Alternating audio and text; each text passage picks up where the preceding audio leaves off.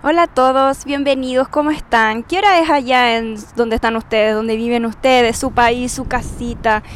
Eh, ¿A qué hora están escuchando este podcast? ¿En la mañana, en la tarde, en la noche para poder dormir? Voy a tratar de hablar suave y bajito, pero en realidad, eh, como buena chilena, hablo súper rápido, tengo palabras extrañas que usan los chilenos y eh, suelo subir la voz también un montón, el tono. Así que si están de noche, pues voy a tratar de hablar lo más relajadita posible. Me cuesta porque cuando uno habla de sus cosas o de lo que le ha venido pasando, las palabras se atropellan en la boca, ¿no? Igual que los pensamientos, igual que las emociones, se atropellan en uno y cuesta entonces expresarlas. Y creo que ya estoy hablando rápido. bueno, aquí son las 12 y 35 de mediodía, no he almorzado. Eh, decidí bajar a grabar antes de llenarme de comida, porque después de llenarme eh, quiero ver una serie o jugar un juego o relajarme un rato porque estuve toda la mañana trabajando. Y quise terminar la jornada de trabajo de la mañana pues con el podcast. Un podcast que tengo atravesado desde hace bastante tiempo eh, en el que les voy a hablar sobre la crisis de los 30 años, ¿ok? Eh, para los que ya pasaron esta etapa, pues entonces va a ser buenísimo para que la recuerden y se rían conmigo o lloren conmigo, lo que salga, no sé qué va a salir. Y los que todavía no llegan a esta etapa, pues prepárense porque es real. Voy a hablar más bajo porque estoy en la calle, se me olvida, me pongo a gritar. Yo sabía que iba a suceder esto. Bueno, eh, y los que estamos en esta etapa, como yo, como tú, como mucha gente, pues entonces va a estar entretenido a ver si coincidimos en algo o no. Perdón. Resulta que en diciembre del año pasado cumplí los 30 y coincide también con que inicia después del 2020, ¿cierto? Porque ahora en diciembre de este año pues cumplo 31 y se acaba 2020.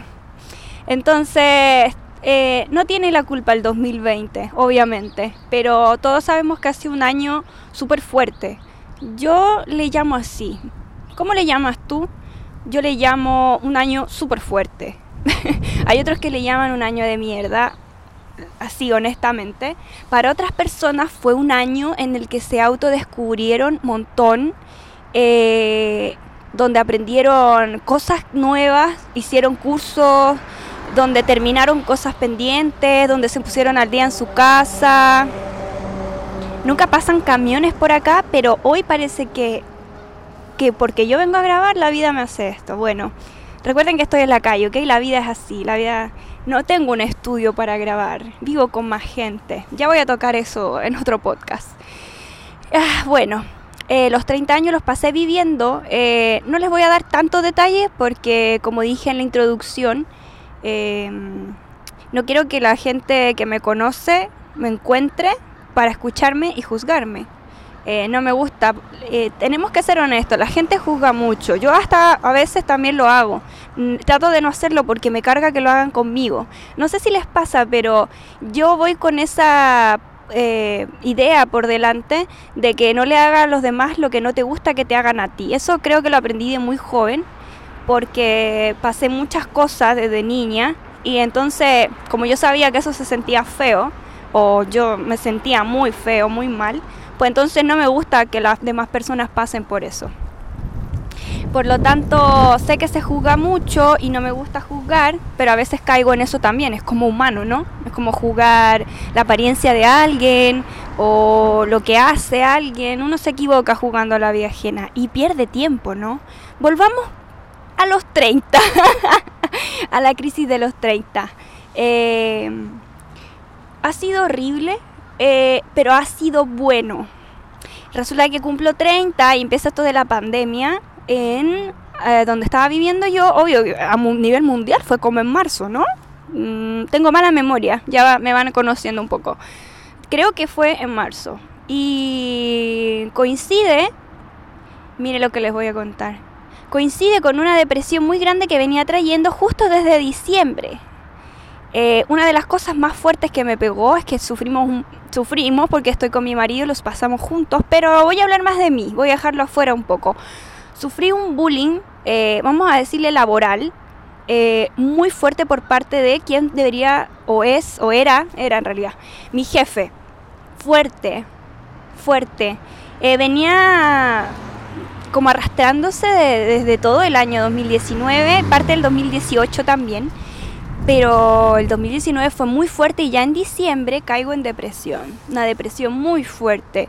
Y uno se cuestiona eso porque como uno no vive, al menos yo, no vivía en depresión, eh, no sabía que ese estado era así o cómo reconocerlo. No sé si les pasa, que uno a veces anda y piensa que es normal o, o que es un día malo o que no se ha sentido bien esa semana y viene otra persona y te dice, oye, pero es que parece que estás con depresión. Y yo dice, no, no, depresión no, solo eh, no es un buen día, no es un buen momento, pero depresión no. Y resulta que sí era depresión.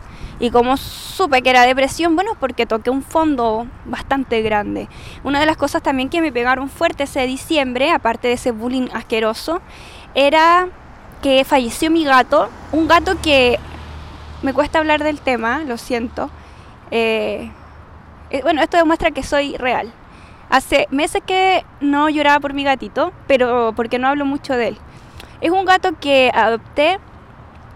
Eh, de una casa, o sea, estaba en el patio de una casa, ella, él, perdón, y sus hermanitos y su mamá, pero era un patio así como abandonado. Así que la señora que los vio y los empezó a cuidar, pues me le dije, bueno, yo adopto uno, y lo adopté, ese gato fue la luz de mis ojos, como todos los animales, yo soy muy eh, animal lover, los amo demasiado, mucho.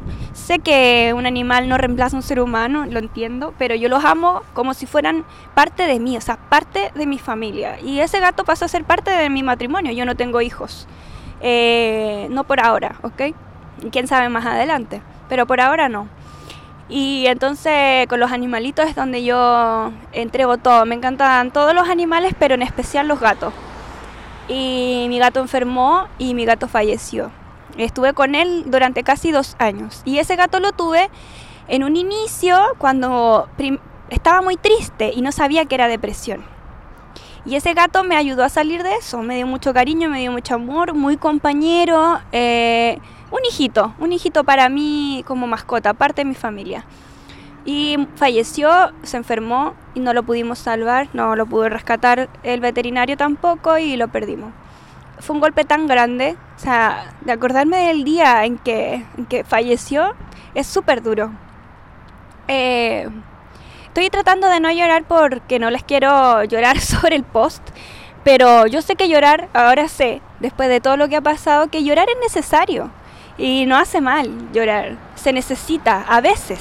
Hace mal si lo hacemos en exceso y lloramos demasiado, pero su llantito de vez en cuando para soltar las emociones y no comérsela está bueno, sobre todo si nos cuesta hablarlas y lo que más hacemos es sentirlas. Bueno, fallece mi gato, nos mudamos de casa para como empezar de nuevo porque yo, la verdad es que yo miraba y yo se me aparecía el gato, te lo juro, era como, y no estoy diciendo que veía el fantasma del gato, sino que mi cabeza me estaba jugando esas pasadas y me mudé, pero aún así enero, febrero seguía llorando por el gato mucho, prácticamente todos los días, más de una vez al día llorando por el gato. Eh, estaba con depresión, no me había dado cuenta. No podía ser feliz, no quería hacer nada, no quería hacer comida, no quería nada. Bueno, justo viene eh, el, ¿cómo se dice en español? Perdón que estoy en Estados Unidos y casi todo lo trato de pensar en inglés, entonces ahora que me toca hablar en español estoy pensándolo en inglés, imaginen. Viene el, lockdown, viene eh, que todos nos quedamos en las casas, disculpen, se me fue la palabra en español. Y entonces todos nos encerramos debido a esta pandemia, eh, encerrados eh, que solo podías ir a comprar al supermercado. Ustedes saben cómo estuvimos mucho tiempo y cómo están todavía algunos con el, con el pic que ha tenido de nuevo el virus, ¿no? Y con ese encierro caigo ya en una espiral, en lo más bajo de la espiral eh, de depresión. Hasta en un momento le digo a mi esposo, ¿sabes qué? No puedo más. No puedo más porque no es que solo lloraba por mi gato. Es que cada tanto tiempo los traumas de mi infancia eh, se me devolvían a mi vida, pero yo los apagaba o los tiraba lo más atrás posible en mi psicología, en mi psiqui, en mi vida, no sé cómo decirlo, en mi mente, los encerraba en una caja con, con triple candado y seguro electrónico y todo lo que quieran. Y entonces seguía con mi vida, sonriendo y siendo como soy. Y resulta que llegó un momento en, ese instante, en marzo, en que no podía salir de ahí, en el que tenía pesadillas con mis traumas de la infancia y lloraba y soñaba con mi gato y lloraba con el gato y lloraba de día y lloraba de noche y no dormía, no comía, estaba muy mal. Entonces le dije a mi esposa, ¿sabes qué? Yo necesito un psicólogo. Eh, y fue raro reconocer, no sé si a ustedes les ha pasado, les pasó, Em, reconocer que uno necesita la ayuda de un psicólogo para mí fue duro. Pero ¿saben por qué fue duro? Para mí por el amor propio, por el orgullo. Porque yo tanto tiempo luché pensando que yo había sanado esos traumas y esas heridas o que yo había podido salir adelante y que eso ya no me afecta y resulta que no, que todo me afecta o me afectaba demasiado y que era un parche sobre una herida que nunca secaba, que como tenía el parche tapándola, eh, la herida nunca, nunca cicatrizó. Siempre estuvo bien ahí, bien fresquita, pero tapada, ¿me entienden? Y el, encierro y la pandemia y más eh, la depresión que ya venía arrastrando, eh, hizo que me diera cuenta que, no podía luchar yo con eso así, no tenía las herramientas y que si seguía así esto me iba a ganar, me iba a ganar. Eh, nunca pensé en suicidio o algo fuerte en ese sentido, pero sí, en realidad ya una vez que uno pierde el ánimo de seguir viviendo, en el sentido de que no te importa, en mi caso no importa qué comía, eh, o si comía o no comía, si tenía hambre y me dolía el estómago, pero aún así no era capaz de salir de la cama muchas veces. Eh, de cómo me veía, eh, me bañaba y me hacía lo normal, pero no me arreglaba, no, no me peinaba, gran cosa, era como para estar así como vivir decente, más nada. si hubiera estado sola, o sea, no casada, tal vez me hubiera pegado mucho más fuerte. Pero bueno, estaba con mi esposo y mi esposo es una persona muy tímida, muy introvertida que no me era de ayuda. Lo siento, mi amor, pero no eras de ayuda para nada. ¿Por qué? Porque al ser tímido, introvertido y no entender los sentimientos, y es que estos problemas son tan grandes para uno, ¿no? Cada, el problema de uno es grande para uno. Después viene otro y te dice, oye, pero no es tanto. Y uno le dice, no es tanto para ti pero para mí es, bastante, es mucho. O sea, nunca subestimen los problemas de las otras personas porque cada uno lo vive a su manera.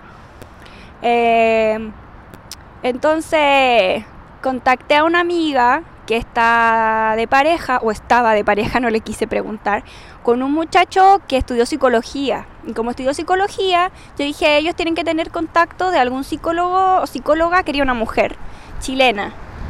¿Por qué? Porque los chilenos hablamos de una manera muy extraña, muy única. Eh, como cada país tiene su lengua, ¿no? O sea, hablamos todo español latino, pero aún así tenemos expresiones súper extrañas los chilenos. Que, y yo quería que ella me tratara tal cual la cultura eh, mía. Y quería también que una persona mayor, una psicóloga mayor que yo, para que lo que me hacía falta era como una palabra de un, o sea, sé que no ella, ella no es mi mamá, pero como un adulto que te guía, como eso que sentía que me hacía falta, como la guía de alguien adulto, alguien mayor que ya pasó por eso, quería alguien que ya había pasado por esta etapa. Entonces me consiguen el contacto, la llamo, una señora mayor de 50, si es que no es mayor de 60, ya no me acuerdo, súper chilena, del sur de Chile. Y no doy más detalles porque no quiero que me encuentren realmente. Entonces, eh, al principio empecé con una sesión por semana, eso fue durante un mes, un mes y medio, después ya tuvimos dos por mes y ahora estoy con una al mes. Entonces, la crisis de los 30, con ella me di cuenta que le pasa a muchas personas. Que mucho aguantamos, nos comemos los traumas de la infancia y los procesos que hemos vivido y un montón de cosas. Eh, justo pasa otro camión, no lo puedo creer. Que nunca pasan camiones por aquí porque yo estoy en un sector eh, que no, que no circulan más que los vecinos. Es, adiós. Bueno, otro día elijo otro horario a ver si me va mejor. Eh, cualquier cosa edito esa parte. Entonces, con ella me di cuenta de que es una etapa eh, que nos pasa ya a los 30, puede ser un poco antes de los 30, puede ser después de los 30 o llegando a los 40, pero ella me dijo que casi todos los que al menos ella estaba tratando o había tratado con respecto a este tema era de los 30 en adelante, hasta los 35 más o menos, más o menos sí, en ese rango de edad. Y me impresioné y le dije, va, o sea que no estoy muy tarde para arreglar mis problemas, arreglar mi cabecita y mi corazón también, ¿no? Y pues no, o sea, me dice nunca es tarde y nunca es muy temprano, pero lo que pasa es que entre que uno tiene la madurez de admitirlo, el dinero para pagar un psicólogo eh, y todas esas cosas, o los padres, en el caso de los más jóvenes, que no es la crisis de los 30, pero pueden ser otras crisis, ¿no? Eh, reconocer que el niño necesita una guía o que el adolescente necesita una guía, de paso les digo, no sé si tienen hijos, pero es importante que, que, reconozcan que hay que recibir ayuda cuando es necesario, eh, porque a veces se escapa de las manos de uno lo que uno le puede entregar a esas criaturas, en el sentido de que realmente ya no, ni con regaños, ni con retos, ni con castigos, ni con nada le vamos a poder ayudar y llegamos a veces a esos niveles de violencia con las criaturas y no, o sea, busquemos ayuda, tanto nosotros la necesitamos como esos niños, los adolescentes en sus etapas, que hay cosas que son normales, sí, pero hay cosas en que se puede hacer bien y esa ayuda, aunque sea por un ratito, eh, va a estar súper bien para las criaturas. Bueno, y volvamos a nosotros.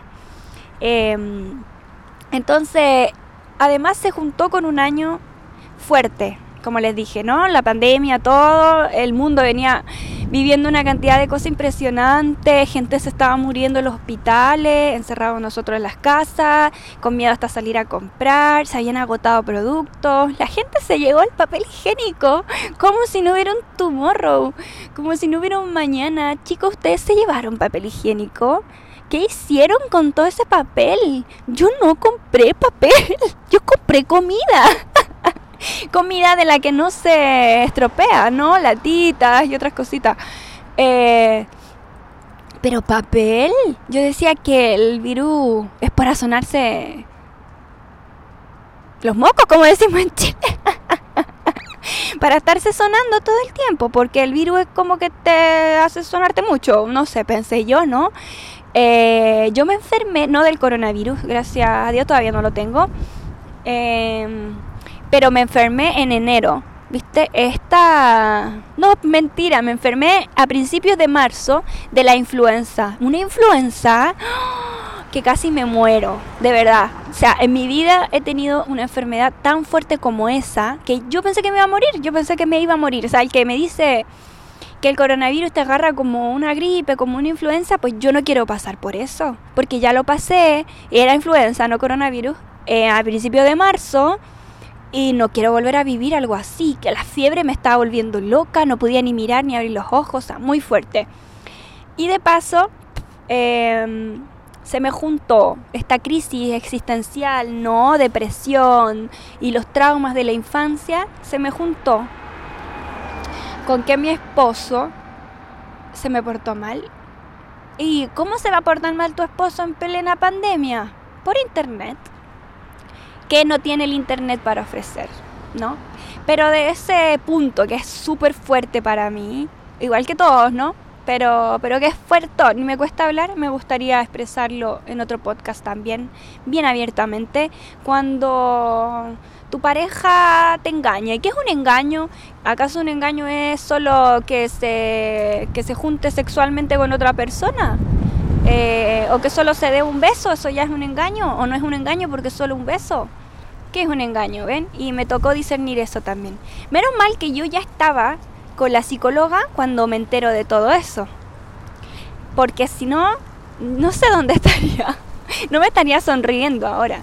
Entonces, lo que más quería recalcar en este podcast es de que todos nosotros, eh, tal vez decir todos es mucho, ¿no? Me estoy exagerando.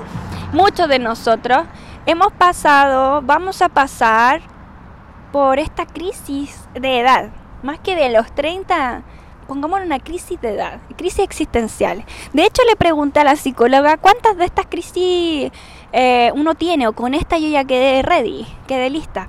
Y me dice, no, toda la vida tenemos crisis existenciales. Toda la vida se nos mueve el piso, porque nos pasan cosas todo el tiempo, toda la vida. Entonces, eh, esto no tiene fin, le dije. ¿Qué voy a hacer? No, me dice, no tiene fin, pero entre mejor tú lo vayas trabajando, entre mejor tú vayas eh, conociéndote a ti misma y trabajando contigo misma, eh, ya no te afectan tanto o ya no te... Y si te duele, no te afectan, pero no te votan de la manera en que, en que estaba yo en ese instante, no en ese momento. De hecho, ahora soy capaz de ver las cosas de otra manera y a entenderlo mucho mejor les voy a contar un poco qué hicimos con ella, ¿no? Digo que hicimos porque obviamente soy parte de todo el proceso, es mi proceso. Mi proceso con ella ha sido eh, ir hacia atrás, hacia mis padres. Mis padres se divorciaron cuando yo era pequeña, no bebé, pero tampoco adolescente, pequeñita, no quiero dar mucho detalle, ustedes saben. Y eso me afectó porque muy bruscamente mi madre tiene otra pareja y vive con nosotros. Eso es lo que me afectó. No me afectó tanto el que se separaran. Es triste, lo pasé mal, sí. Pero lo que fue fuerte fue como, ¡guau! Salió mi papá y llegó otra de inmediato. Y no la juzgo, no, ya no estoy para juzgar a mi mamá, la verdad. Pero para uno como niño eso está bien, fue traumático. Después no me fue bien con esa persona. Eh, y vamos a decirlo porque para algo quería hablar yo sola y estar sola, eh, sufrí abuso de esa persona. Gracias al cielo, eh, no fue un abuso fuerte, extremo, pero sí fue abuso sexual. O sea, ¿qué es abuso? También vamos a hablar de eso en otro podcast. Yo creo que a mucha gente le ha pasado. ¿Qué es abuso? Y hablando con mi psicóloga me doy cuenta que abarca muchas cosas, o sea, el tipo que te agarra el trasero en, en el bus o en el, en el tren, eh, o en la calle, que también me ha pasado, le apuesto que a muchos les ha pasado también, en la calle, eh, la mirada fea o el piropo que no quiere recibir, un montón de cosas eh, para uno es un abuso porque es uno el que decide o dice o siente si ya se ha sentido abusado o no. Incluso un beso de una pareja, que es la pareja de uno, pero un beso que te lo dieron como a la fuerza o como que, no sé, se sintió raro y entonces tú en tu sentir lo sentiste forzado o no lo querías hacer y te hicieron hacerlo como quiera, entonces ahí ya podríamos hablar de un abuso. Claro, hay abusos y abusos, ¿no? Es decir, tiene sus niveles, pero como dijimos en un principio, no estamos aquí para jugar, lo mío es más grave que lo tuyo, lo tuyo más grave que lo mío, nada de eso. Cada uno vive sus cosas a su manera y entonces eh, lo que yo viví fue un abuso de carácter sexual hasta, a ver, desde los ¿Cuánto tenía yo ahí? Cuando se puso el tipo raro, si ya seguro yo borré muchas cosas eh, inconscientemente, ¿no? Pero de los que recuerdo que están bien feos y se puso raro, desde los 11, 10, 11, hasta que me fui de ahí, me fui de ahí cerca de los 17, 18. Una vez salí de la enseñanza media, me fui. Eh, Ay, qué rabia me da solo recordar lo inútil que uno se siente, eh, lo frustrante que es vivir eso. Eh, le conté a mi mamá, no me creyó. El tipo me dejó como una mentirosa, le creyeron a él.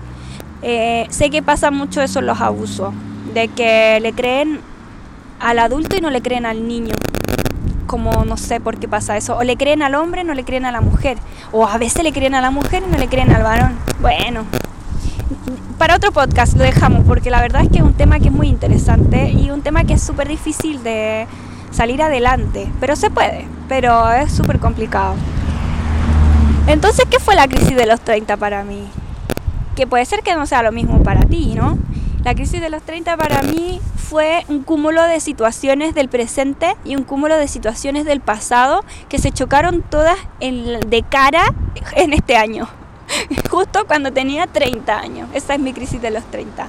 Todas mis vivencias de los 30 para atrás, más todo lo que pasó en la actualidad, en mis actuales 30, me pegaron, no voy a decir en la cara, me pegaron en todo el cuerpo y no me podía parar de ahí. O sea, el golpe fue tal, o el atropello fue tal, o sea, fue un atropello eso, más que un golpe. Realmente fue tal que, que no me podía parar.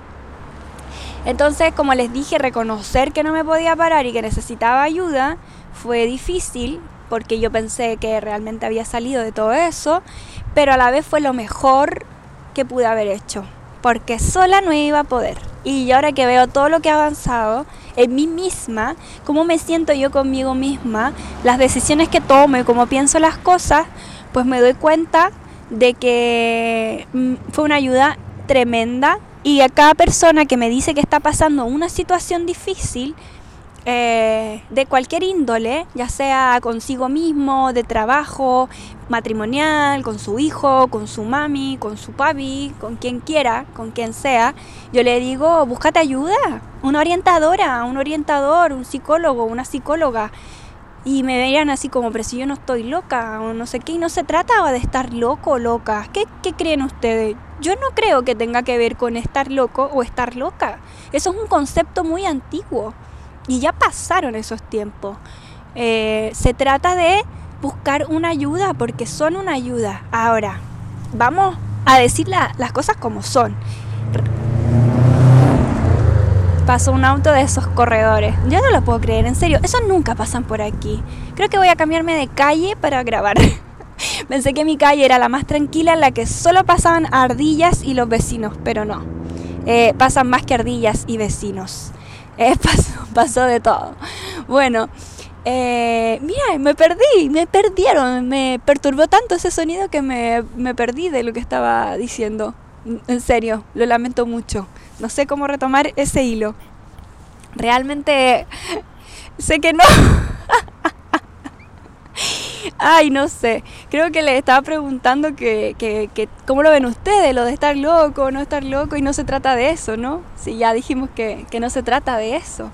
Se trata de buscar ayuda. Ah, bueno, les iba a contar que honestamente, siendo sincera, sé que no todos los psicólogos son iguales y trabajan de la misma manera.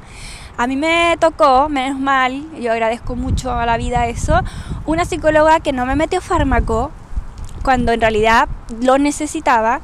Lo que me dio fue flores de Bach recetadas y eh, tranquilizantes naturales de carácter, eh, ¿cómo decirlo? Se me olvidó la palabra, de carácter planta. es que tengo la palabra en inglés que es plant-based. Eh, y ni siquiera sé si se dice bien, es así en inglés, pero como de basado en planta, ¿no?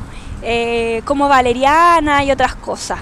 Eh, no tengo el frasco porque dejé de, tomarlo hace un mes que dejé ese que tenía esas, esas plantas y solo me quedé con las flores de Bach que son el Rescue Remedy. Solo me quedé con el Rescue Remedy. Tenía otras flores de Bach, pero ahora solo estoy con el Rescue Remedy. ¿Lo conocen? Es súper bueno, se los recomiendo. Es homeopático, natural, de la marca Bach, obviamente, de las flores de Bach. Eh, cuando lo uso, ah, uso dos eh, en dos mm, formatos. El formato líquido lo uso en casos extremos de ansiedad eh, porque me agarra fuerte todavía, pero menos que antes. Y el formato pastilla, que son como, no son gomitas, pero se deshacen en la boca y es el formato que más uso, la verdad. El líquido casi nada y el formato pastilla, entonces me tomo dos cuando me da también ansiedad. ¿Cómo sé que me da ansiedad? Cada uno sabrá, ¿no? Pero yo les cuento, si les interesa. Yo me araño, me rasguño, mm, no sé cómo más decirle. No tengo las uñas largas, pero me empiezo a arañar el rostro. No, que me dejo unas marcas de zarpas de, gata salvaje pero me araño y me hago heridas a veces de lo fuerte que me araño. Una que otra heridita. ¿Qué me araño? Pues me araño unos granos que me salieron eh, por el cambio de temperatura al venirme a Estados Unidos. Eh, se puso frío, pero a la vez las casas son cálidas. Entonces ese cambio de temperatura de frío cálido, frío cálido, porque acá estamos entrando al invierno, saliendo del otoño. Entonces eso me hizo que la cara se me resecara pero a la vez me llené de granitos. Y los estoy mejorando ahora, pero me ha costado porque donde me agarro la cara y me la araño, pues también me rompo los granitos y eso me hace más daño. Y me araño la cara completa, es decir, los, cachetitos, el mentón, la frente, la nariz. Lo que más me araño, el, el cuello también me lo araño, me dejo marcas feas, rojas feas. Eh, me araño las manos, a veces no me doy cuenta y me estoy enterrando la uña en uno u otro dedo.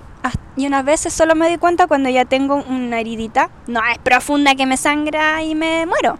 Pero una heridita, sí, una herida que me duele, que me molesta. ¿Qué más? Sé que tengo ansiedad porque no sé, me desespero y quiero hacer algo y no sé qué hacer. Eh, busco algo que hacer porque me desespero, me da ansiedad. Eh, porque me cierro y me cuesta hablar y me preguntan o me hablan y no puedo y me esa sensación de encierro me da más ansiedad. Entonces en todos esos momentos tomo la pastillita esa de las flores de Bach. ¿Me ayudan? Yo creo que sí. Yo, yo creo, yo desde que tomo eso realmente me he sentido diferente. Eh, puede que a ustedes no les haga gran efecto si lo usan. Yo lo recomiendo al consumir cosas psicofármacos y pastillas que te tengan sedadísima, eh, a menos que te estés haciendo mucho daño a ti misma y realmente lo necesites, o a ti mismo, pero si no, unas cosas naturales están bien buenas. Eh, cuando estuve bien, bien mal también tomé eh, tintura de valeriana, la tintura. Yo no le hice mucho caso a la receta porque te dice, el recipe te dice, tomate eh, no sé, ocho a tantas gotas en tanta cantidad de agua. Pero yo la demente que estaba con una depresión y una ansiedad terrible y solo necesitaba sentirme calmada y relajada, agarraba y le tiraba el chorro al vaso medio vaso de agua y la hacía, quedaba negro eso para adentro. Nunca me hizo daño porque era un extracto natural, me compré uno orgánico, eh, 100% extracto natural de valeriana y toda esa cosa. Eh, obvio que todo en exceso hace mal, no estoy diciendo que lo hagan, yo me equivoqué y yo estoy siendo honesta con ustedes porque es la idea de estos podcasts, la honestidad delante de todo. Entonces, eso. Eh, y en resumen, para ir cerrando, pues es todo lo que les quería comentar, más o menos. La crisis sé que son muchas cosas más. Eh, crisis con, me pasó con mi forma de, verme, de cómo soy físicamente, pero es una lucha que llevo durante toda mi vida y obviamente se asuntuó un poco en este proceso fuerte que tuve, pero luego ya, ya lo pasé. Eh, porque mis características físicas son diferentes a mucha gente. Yo sé que todos somos distintos a todos, pero en serio, tú me ves por la calle y me ves porque se ve. pero no quiero dar detalles porque como ya dije, no quiero que la gente me encuentre eh, y se mezcle mi vida eh, y mi familia sobre todo y mis conocidos, que tengo muchos conocidos, eh, con esto que yo quiero hacer, que es compartir eh, partes de mi pensamiento y de mi vida con otras personas porque quiero y enfoco ya el cierre de este podcast eh, en esta parte, que sepan que no están solos y que ustedes están pasando por lo que ha pasado mucha gente, por lo que va a pasar mucha gente y por lo que estamos pasando muchos, sobre todo en este año, insisto que para mí ha sido un año tan fuerte tan fuerte. Uh, vamos a hacer un podcast también del solo hablando de 2020, el año fuerte.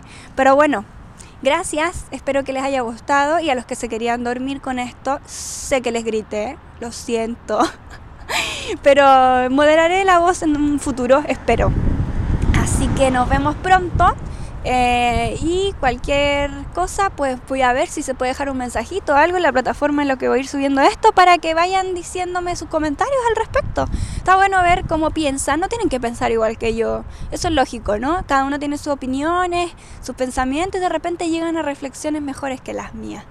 Eh, yo no he salido del proceso, yo estoy en el proceso, pero estoy mucho mejor.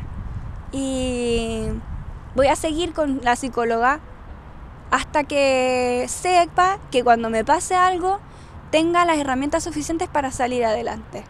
Y igual voy a guardar su número porque uno nunca sabe.